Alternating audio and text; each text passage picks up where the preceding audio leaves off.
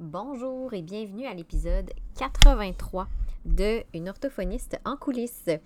Aujourd'hui, je suis seule avec mon micro pour un épisode solo pour vous parler d'un sujet euh, qu'on m'a déjà ah, demandé en fait. Euh, comment je fais pour faire autant de projets?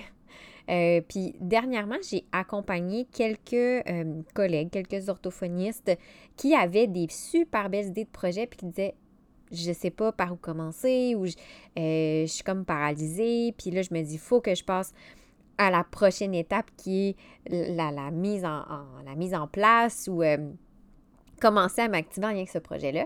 Et ça m'a fait réfléchir parce que euh, on, me dit souvent que j'ai plein d'idées, mais que je, mets, je mets en place plusieurs projets, puis on me demande souvent comment je fais. Fait que je me suis dit que j'allais vous partager dans cet épisode-ci un peu euh, quelques petits trucs. Ben, je dis des trucs, je sais pas si je peux appeler ça des trucs, mais comment moi je fonctionne, comment ça, ça, ça m'aide, comment ça fonctionne pour moi pour que je puisse réaliser mes idées, les mener à terme, euh, puis euh, sans non plus trop là, me sentir euh, éparpillée ou débordée. Fait que si vous voulez en apprendre plus sur comment je réalise mes projets, puis comment j'arrive à tout mener ça de front, bien, on se rejoint après le jingle.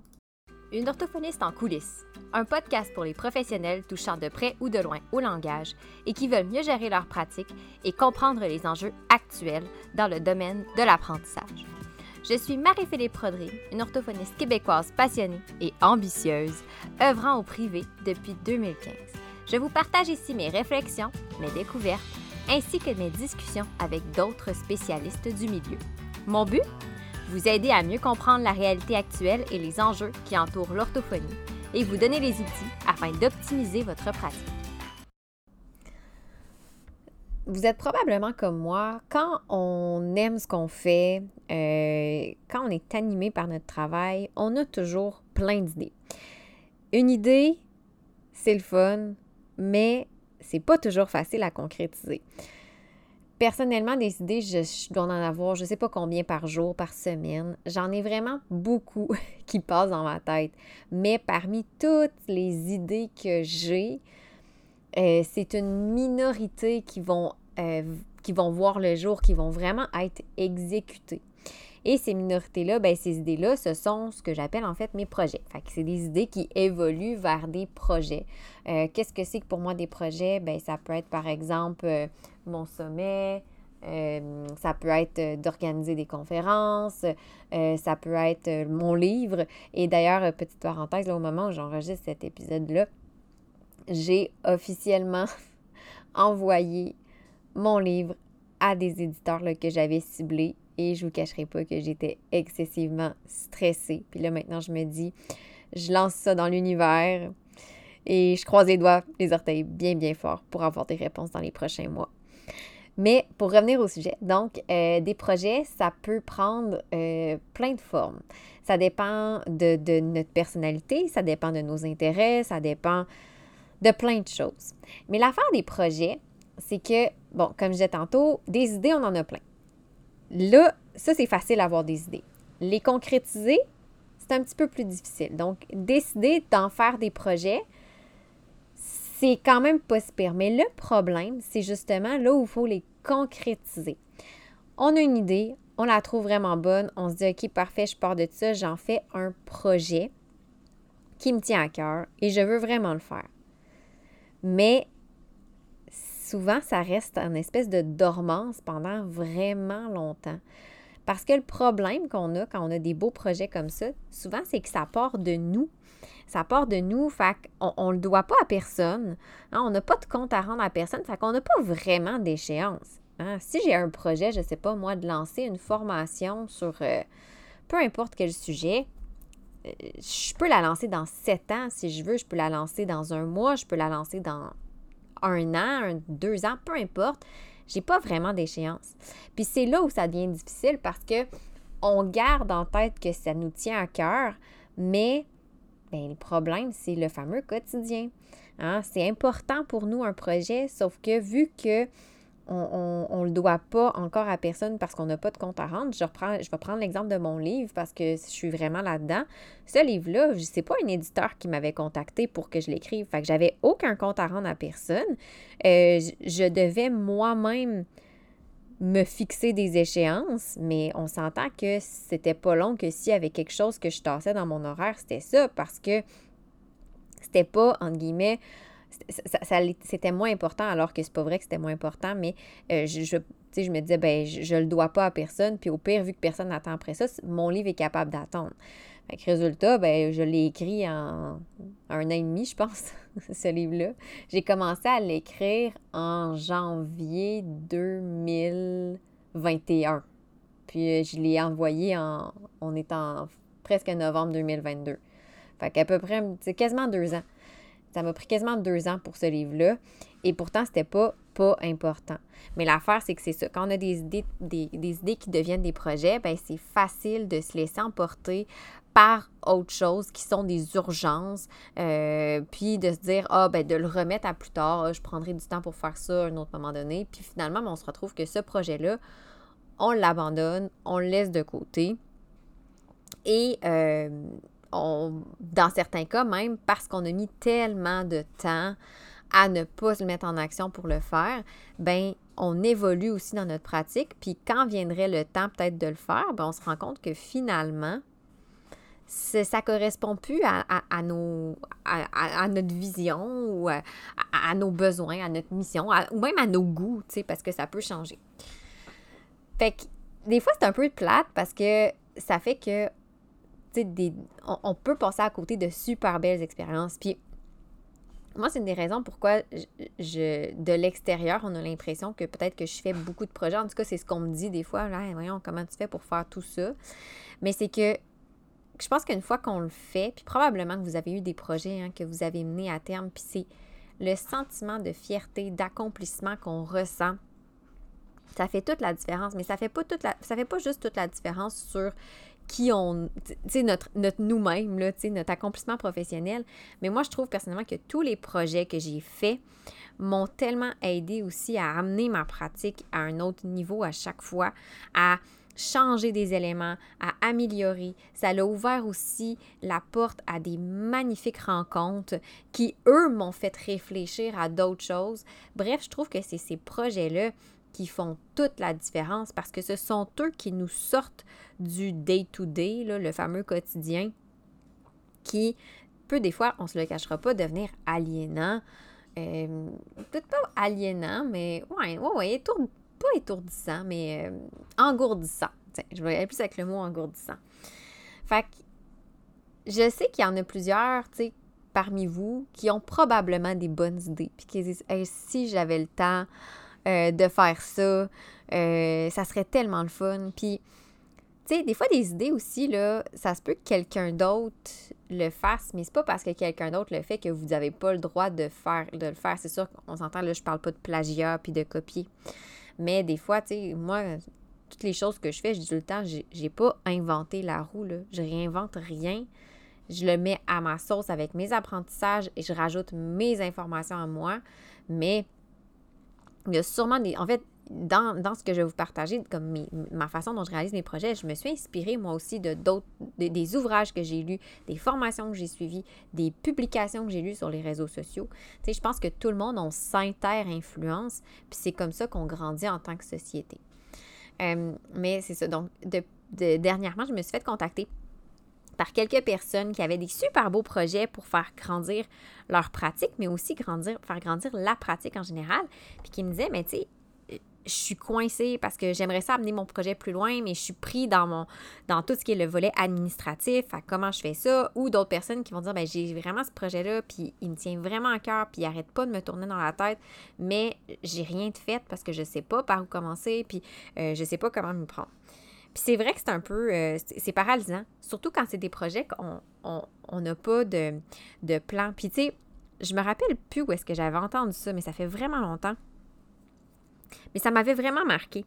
Parce que quand on arrive sur le marché du travail comme maintenant, en tout cas, si, vous êtes euh, étudiant encore, si vous êtes encore étudiant, je vous invite à porter vraiment attention à ça.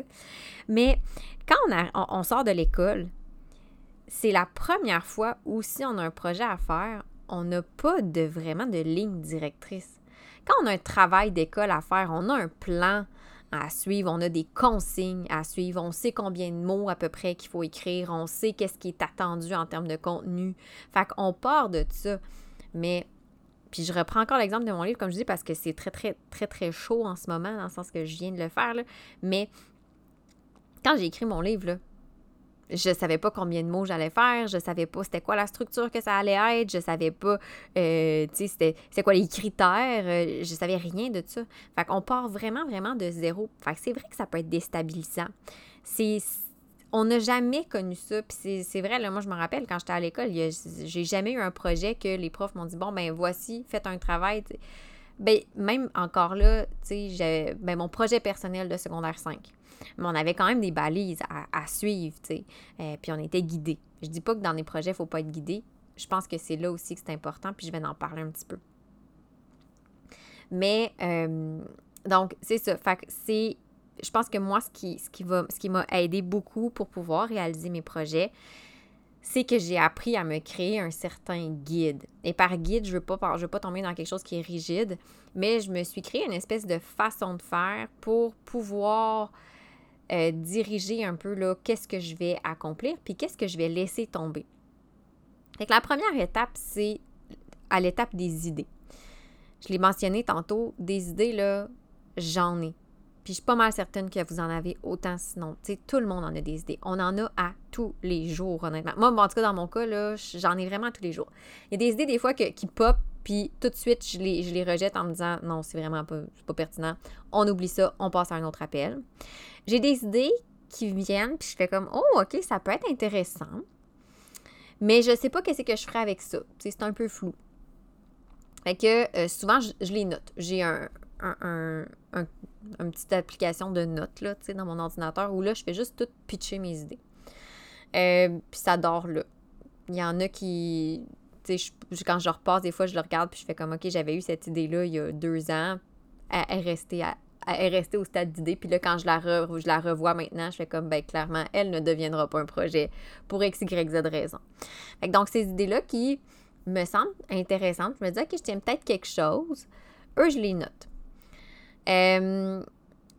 Dans certains cas, il y a des, de, ces idées-là, je, je, laisse mijoter. J'ai eu un moment où j'avais tendance à OK, j'ai une idée, tout de suite j'essaie de l'exécuter, puis c'est vraiment pas une bonne idée parce que on perd beaucoup d'énergie dans ce temps-là. Puis des fois, ça m'est arrivé d'avoir une idée que sur le coup, je me disais, c'est l'idée du siècle. Puis au fur et à mesure que je la réalisais, j'étais là, pour vrai, non, c'est pas tant une bonne idée, finalement. Puis de le faire, je fais juste perdre du temps et de l'énergie. Et parfois même de l'argent. Donc maintenant, ce que je fais, c'est ça, c'est que les idées qui semblent avoir un potentiel intéressant, je les note et je les laisse mijoter. J'ai certaines idées qui vont, juste s'évaporer, je peux dire comme ça. Fait que j'y pense plus. Et j'ai d'autres idées qui, là, vont continuer à développer. Puis là, ils vont, ils vont se modifier, puis ils vont évoluer. Puis moi, j'appelle ces idées-là, c'est ces idées-là qui vont prendre vie. C'est ces idées-là qui ont le plus de chances de devenir des projets. Mais je me laisse l'espace pour les laisser mijoter. Puis ça, je pense que pas mal, beaucoup de personnes le font. Le problème, c'est que, bon, ça mijote, ça mijote. Puis là où ça devient handicapant, où ça devient anxiogène, c'est que, puis c'est là que j'essaie de ne pas aller quand ça mijote, c'est OK, j'ai l'idée de ce vers quoi je veux m'en aller. Donc, j'ai mon point B, par exemple, et je vois mon point A en ce moment. Maintenant, comment je vais faire pour passer de A à B, toutes les étapes. Là, ça devient que ça me stresse vraiment, puis c'est souvent là que je vais paralyser, tu sais que je vais, je vais, je vais, je vais procrastiner. Parce que je suis comme, OK, est vraiment intéressante cette idée-là, je veux vraiment la réaliser, mais là, je vois pas comment. Puis j'essaye de tout organiser, puis j'essaye de, de tout contrôler, puis finalement, ça fait juste que je suis plus stressée, puis euh, je perds plus le contrôle. Donc, euh, ces idées-là, je les laisse mijoter. Puis quand j'ai des, des, des, petits updates ou des petites modifications ou des Ah oui, je pourrais la nuancer comme ça, je vais rajouter des petites notes à ces idées-là. Puis quand je vois là, que je tiens vraiment quelque chose, que c'est rendu là, justement, ça l'a mijoté, puis qu'on on n'est pas loin d'avoir atteint le temps de cuisson, là, si je peux dire comme ça. Euh, là, je la considère sérieusement, puis je dis, OK, là, la prochaine étape, c'est de la faire passer au mode projet. Et là, je me, questionne. Je regarde, bon, mais ça, ça là, avec ce que j'ai noté, c'est-tu un gros projet? C'est-tu un petit projet? Est-ce que je veux en faire un gros projet ou ça m'angoisse trop puis j'aimerais mieux commencer petit? Euh, moi, personnellement, je suis le genre à vouloir commencer plus petit. Euh, maintenant, ce que je fais, c'est je, je, lance comme une première fois pour le tester. Puis tester, c'est un grand mot. On s'entend que, mon contenu, tout mon, mon, mon, matériel est, quand même de qualité, mais euh, d'une fois à l'autre, c'est sûr que je vais l'améliorer, ne serait-ce que le CEPO. La deuxième édition, c'est une version améliorée de la première édition. Et j'avais des idées pour la première édition, que je vais faire seulement maintenant parce que j'avais pas nécessairement l'espace et les ressources pour le faire à la première édition. Donc, c'est ça. Je, regarde un peu là avec ce que j'ai noté dans, dans mes sous-idées, euh, dans les variantes de cette idée-là. Je me dis, OK, ben c'est quoi l'ampleur à peu près estimée de ce projet-là? Euh, c'est-tu quelque chose de gros? Euh, c'est-tu quelque chose qui est plus rapide? Tu sais, mon livre, je savais que c'est quelque chose qui allait me prendre beaucoup de temps le CEPO, je savais que c'était quelque chose qui allait aussi être demandant. Euh, mais organiser, mettons, si je monte une conférence, ben oui, ça me prend du temps, mais beaucoup moins que le CEPO, par exemple. Donc, je regarde ça. Fait que ce que je vais faire aussi, c'est que je vais aller positionner selon les périodes les plus achalandées de mon horaire. Euh, parce que probablement que vous le voyez vous aussi, tu sais, on a des cycles dans notre horaire. Ce que je veux dire par là, c'est que, mettons, dans mon cas, je vais reprendre un peu l'exemple du CEPO.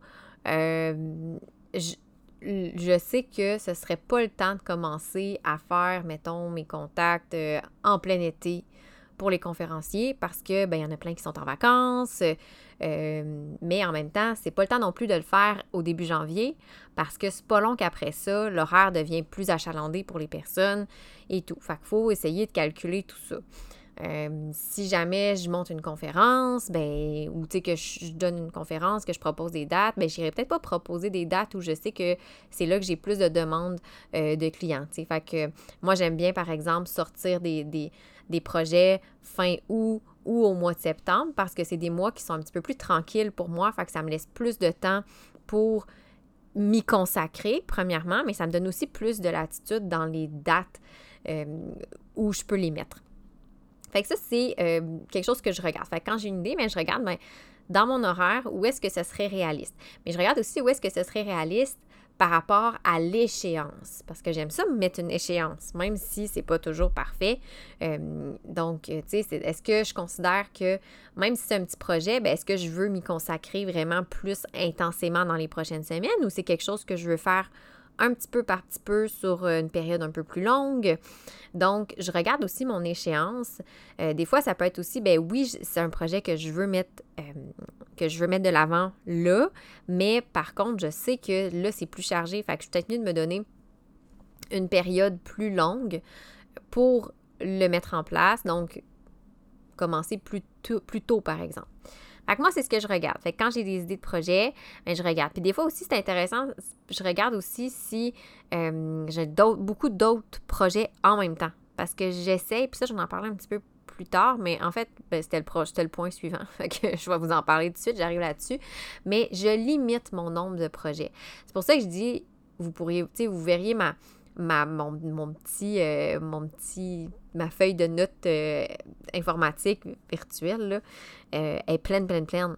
Mais je limite mon nombre de projets. Moi, personnellement, c'est à peu près un par trois mois, voire aux six mois selon l'ampleur du projet. Fait que c'est pas tant que ça des projets que je vais, lancer.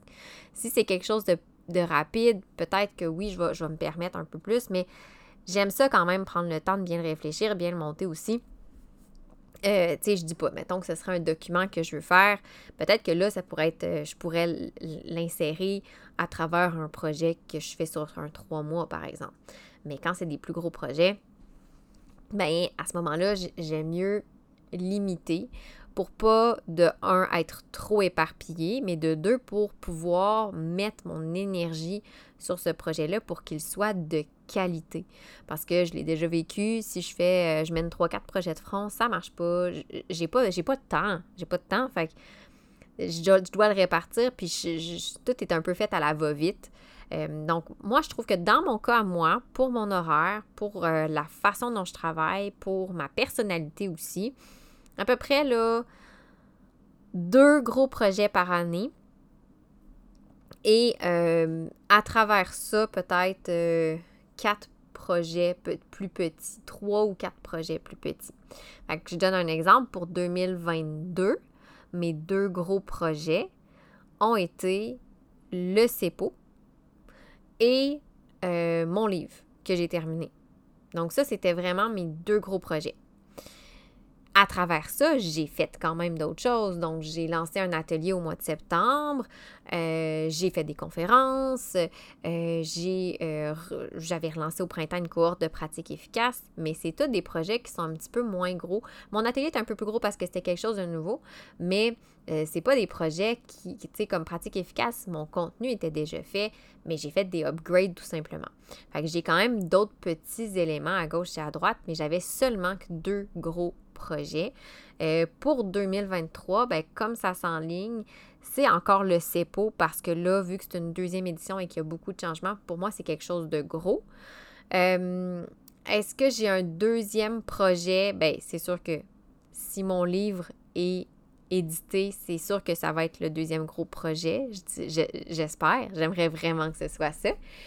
Puis si c'est pas le cas, euh, j'ai une autre petite idée en tête, mais j'attends parce que, euh, comme je dis, ben, j'attends selon le livre. Euh, et le, moi, j'aime ça, c'est comme le CEPO, c'est comme ma première moitié d'année, puis la deuxième moitié d'année. Moi, j'y vais comme ça. Mais tu sais, c'est vraiment pas obligatoire. Je vous donne, tu sais, quand je parle de trucs, je vous explique vraiment plus comment moi je fonctionne, puis tant mieux si ça vous inspire. Et euh, ben, c'est ça, les projets, mettons, un par trois mois, ben, c'est plus, mettons, des formations, des conférences. Ça peut être aussi, mettons, de moi, je veux aller suivre une formation. moi, j'ai un de mes, un de mes rêves, c'est d'aller suivre une formation à l'étranger, mais dans un autre pays. Mais ça, pour moi, c'est un projet aussi. Parce que ben, ça demande de l'organisation, puis j'aimerais ça pouvoir rencontrer d'autres personnes. Fait que je veux créer des contacts avec ces personnes-là. Pourquoi pas le combiner à un voyage? Donc, tu sais, c'est quand même un projet, ça aussi. Mais c'est pas quelque chose que, tu sais, ça, c'est quelque chose que je pourrais voir dans un trimestre euh, sans problème. Euh, donc, pour moi, c'est important de limiter mon nombre de projets. J'ai mentionné des gros projets, mais là, je le redis, ce qui est un gros projet pour moi peut être un petit projet pour quelqu'un d'autre et inversement, ce qui est un gros projet pour quelqu'un peut être un petit projet pour moi. Ça dépend de plusieurs, plusieurs facteurs. Euh, par exemple, si je dis que je veux refaire mon site web, ben, peut-être que pour moi, c'est un gros projet, mais peut-être que ça n'en est pas un, parce que qu'est-ce que je veux refaire sur mon site web, ça dépend. Euh, si je dis que, je sais pas, moi, je veux, euh, j'ai mon podcast, je veux euh, réenregistrer le, le, jingle, le jingle d'ouverture puis de fermeture. Mais ça, pour moi, c'est des petits, c'est des projets, des petits projets, mais c'est là où ça devient important de, se, donner un cadre. Et ça m'amène au point suivant. Quand j'ai des projets, parce que je vous je vous le rappelle, ma liste à idées, elle est pleine, ben je me demande, et là, je fais une petite parenthèse, désolée pour le bruit de fond, j'enregistre cet épisode-là, il est presque 10 heures, parce que c'est le seul moment que j'ai, en dehors des rénovations, puis finalement, mon chum a décidé de continuer à faire du bruit, malgré l'avertissement que je lui ai donné. Euh, mais bon, c'est pas grave. J'espère que vous l'entendrez pas trop. Donc, revenons à nos moutons. Euh, je, me demande toujours si mon projet cadre avec mes envies, euh, avec l'endroit où je veux amener ma pratique. Je reprends l'exemple du site web. Des fois, tu sais, je, je quand je parle d'une idée, des fois, peut-être que vous vous, vous, vous, le voyez un peu comme une to-do. Tu sais, je pourrais l'écrire, là, des fois, dans mes idées, euh, revoir, mon site web ou réorganiser le contenu de mon site web. Puis des fois, je, mettons que je, je traite l'idée, puis je me dis, OK, ben est-ce que ça cadre avec en ce moment mes envies ou là où je veux amener ma pratique? Honnêtement, là, non, c'est pas ma priorité. C'est pas une priorité parce que euh, c'est mon site web, c'est une vitrine. Pas que je l'aime pas. Il, manque un peu d'amour, je vais être honnête. Mais euh, pour moi, la façon dont, euh, je vais chercher les gens, ça ne passe pas vraiment par mon site web. Ceci dit, est-ce que éventuellement c'est quelque chose qui, vous, fera partie d'une de mes priorités ou d'une de mes aspirations? Peut-être. Peut-être quand je serai rendue à un autre moment dans ma réflexion ou dans mon évolution, puis je serai rendue à me dire que là, j'ai besoin d'un site web qui est peut-être plus euh, j'ai juste le terme en anglais, mais responsive, euh, qui est plus, euh, qui, qui, une meilleure, qui a un meilleur vocabulaire en termes de SEO, tout ça. Peut-être que là, mais là, pour l'instant, ça mijote dans ma fausse idée. J'ai des petites idées aussi que je note à côté de ça, de qu'est-ce que je voudrais optimiser ou modifier, ou même enlever dans mon site web, en lien avec cette idée-là de refonte de mon site web. Mais c'est vraiment, je me pose tout le temps la question parce que des fois, il y a des idées qui sont comme vraiment bonnes. Puis c'est vrai, là, tu sais, ultimement, là, j'imagine mon site web, puis ah, ça serait tellement mieux. C'est sûr, ça serait mieux. Mais en même temps, est-ce que là, avec ce dont j'ai envie, avec mes ressources aussi disponibles, euh, est-ce que c'est est-ce que c'est logique? Est-ce que c'est cohérent? Non, pas tant. Honnêtement, pas tant j'ai des projets qui vont qui m'amènent beaucoup plus que ça. Puis peut-être qu'il y en a qui, sont dans des, dans stratèges marketing vont, qui, vont entendre ça puis qui vont dire ben non, justement, t'as pas compris, puis c'est ça qui va amener ton, ton entreprise plus loin, puis c'est papati, puis patata.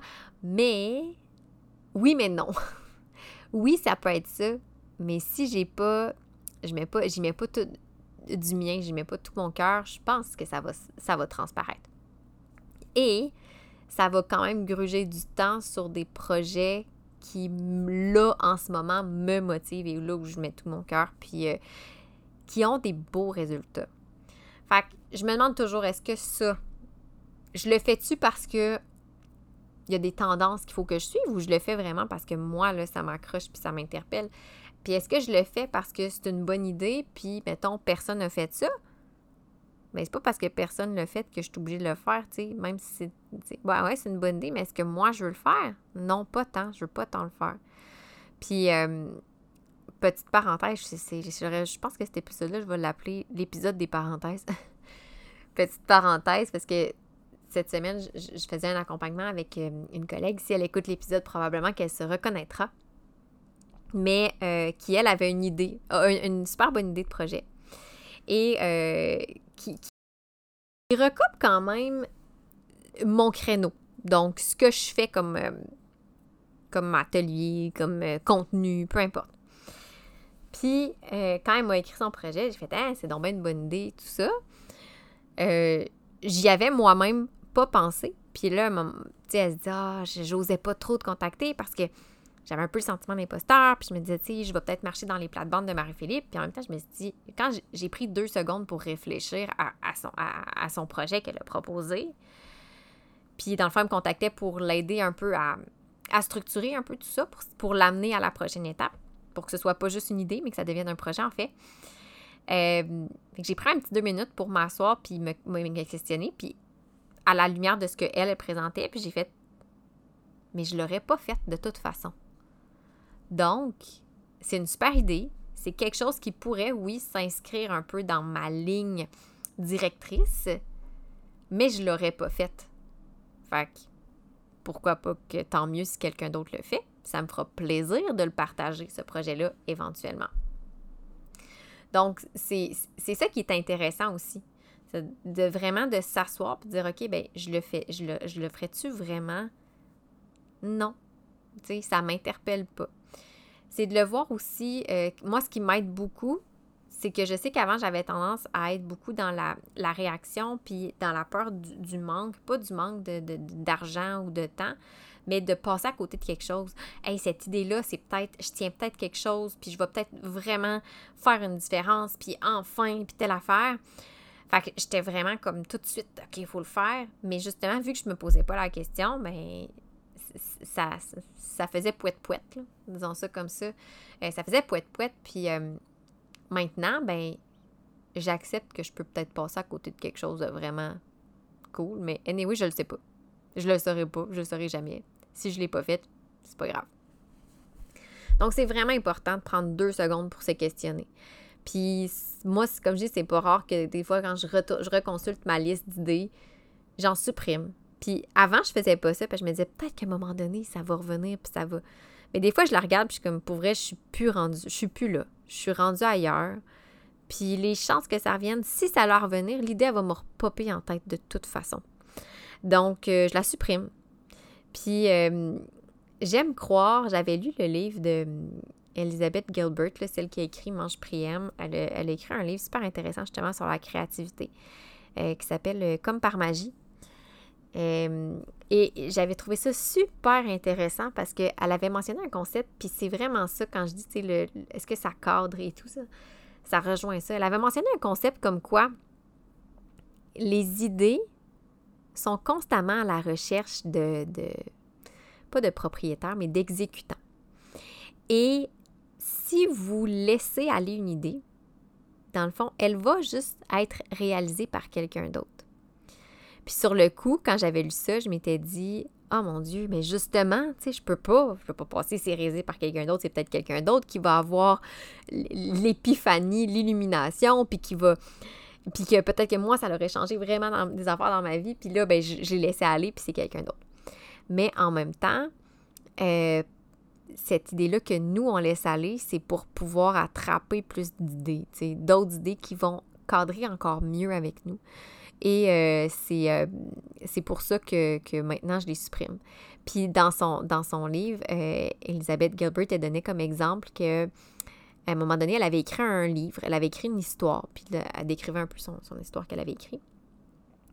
Et cette histoire-là, elle a dormi dans, un, dans son ordinateur pendant quelques années. Puis elle n'y a pas touché. Sais, elle l'avait laissé là.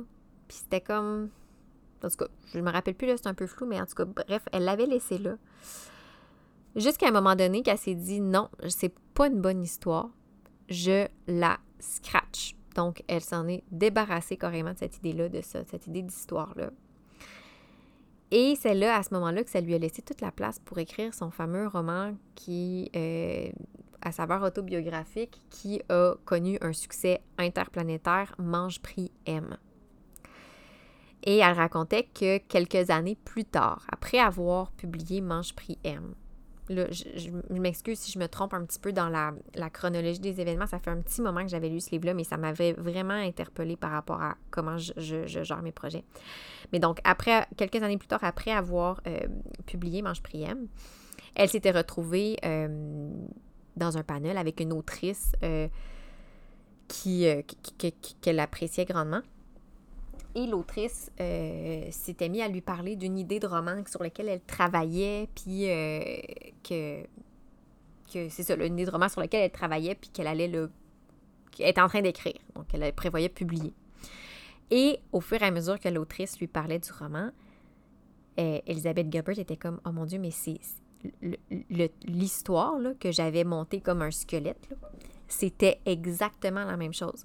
Mais elle ne l'a pas présenté comme du plagiat parce que, comme elle disait, elle dit cette histoire-là, de un, je l'ai complètement supprimée. Puis elle dit il n'y a pas personne, dans son livre, elle dit il n'y a pas personne qui, l'a vu, cette histoire-là. Personne n'était au courant de ce texte, ben de ce texte-là, ou peu importe, de cette histoire-là. Et c'est comme si elle disait, ben, cette, cette idée-là a voyagé. Fait que moi, j'aime croire que quand j'ai des projets, des idées que je ne mène pas à terme, que je décide de pas mettre, transposer en projet, j'aime croire que ces idées-là vont trouver un meilleur exécutant, puis vont être accomplir, vont être pardon, avec encore plus de conviction, de passion, peu importe, de cohérence que si c'est moi qui les avais euh, mis sur pied. Fait que c'était ma petite, euh, ma petite parenthèse euh, euh, philosophique, je sais pas si je peux dire ça comme ça, en lien avec la raison pour laquelle je, ne me gêne plus pour supprimer des idées que finalement j'ai pas mis en application, que j'ai pas faites. Puis me, je me dis tout le temps, si elle va revenir, elle va revenir, cette idée-là. L'effet boomerang. On salue Elisabeth Gilbert qui m'avait bien inspirée avec ses propos. Et la dernière chose que je fais, parce que je n'ai parlé un petit peu d'entrée de jeu, mais le problème aussi, bon, une idée, c'est une chose. Quand on décide d'en faire un projet, bon, c'est une autre chose. Mais là où ça devient aussi une autre difficulté, c'est la mise en action. C'est l'exécution. Comme je dis, je l'ai mentionné au début, quand on a un projet qu'on décide de, sur lequel on décide de travailler par choix personnel, pas parce que quelqu'un nous l'a demandé, pas parce que euh, on se lance avec un collègue. Vraiment, nous pour nous, par nous, OK? Ben, c'est difficile de respecter les échéances pour les raisons que je vous ai mentionnées plus tôt, notamment parce que c'est la première chose qu'on va tasser. Et euh, pour rester dans la, la, saveur psycho-philosophique, euh, peu importe, une des raisons qu'on m'avait expliqué quand j'avais fait un accompagnement, j'avais fait des accompagnements, on m'avait dit c'est normal que c'est la première chose que tu vas tasser parce que souvent, en tant qu'individu, on, s'accorde moins d'importance. Hmm. Euh, dans le sens où, euh, mettons que quelqu'un vous dit à quel point ce que vous avez fait c'est bon, puis ils n'en reviennent pas comment vous êtes bon. Euh, peut-être que vous, dans votre tête, dites ben, ben non, c'est pas si extraordinaire que ça. À l'inverse, quelqu'un d'autre qui l'aurait fait, puis vous auriez fait ah, Mais voyons donc, elle est donc bien bonne, cette personne-là. Je me rappelle, moi, c'était ça pour le CEPO, quand j'ai fait la première édition. Euh, le monde était comme Hein, t'as fait tout ça toute seule, puis nanana. Puis là, moi, sur le coup, j'étais comme Ben, j'ai pas l'impression d'être meilleure que personne. Puis au contraire, tu sais, je, je voyais pas pourquoi euh, on me disait ça. Euh, jusqu'au jour où on m'a dit, ben, si toi, tu avais vu quelqu'un faire ce que tu as fait, comment tu aurais réagi? Puis j'aurais fait, mais c'est malade, c'est fou. Puis tu sais, ben, c'est ça. Fait que, une des raisons pourquoi des fois nos projets, c'est les premiers à prendre le bord, ben, c'est parce que c'est nous. Puis on va toujours accorder plus d'estime aux autres qu'à nous. Et pourtant, on en mérite tout autant, sinon plus. Fait que moi, ce que je fais pour me mettre en action, c'est que je me fixe des échéanciers. Et pour y, pour y arriver, je commence par la fin. Fait que mon idée, j'ai décidé de la faire évoluer en un projet. Et ce projet-là, je décide de le concrétiser.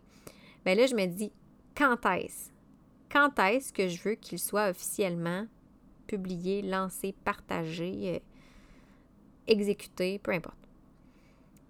Fait que je regarde selon mon horaire, mes cycles dans l'année.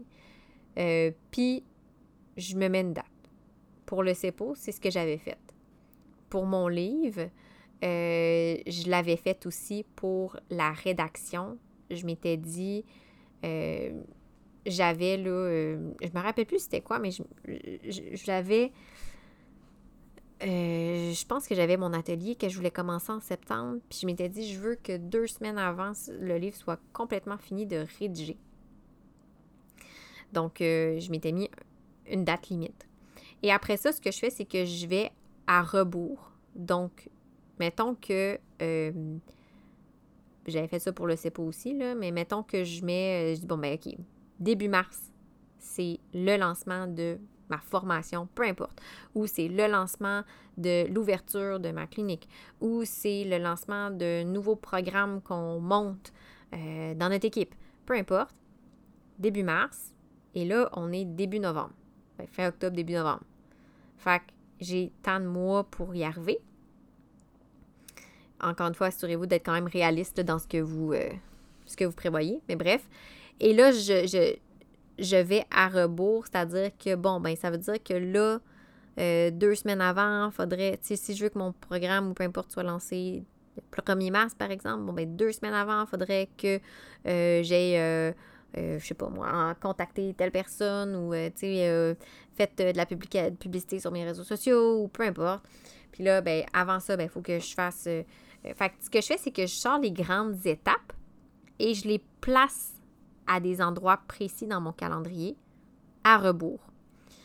Et euh, après ça, à travers mes grandes étapes, ben là, ma to-do list va se préciser parce qu'il faut savoir que quand on réalise des projets, souvent, euh, comme je l'ai mentionné tantôt, c'est quelque chose qui n'a jamais été fait. Fait qu'on ne sait pas, tu sais, ben là, ma première étape, c'est ça, ma deuxième étape, c'est ça, il faut que je fasse ça. Il n'y a pas de recette, là.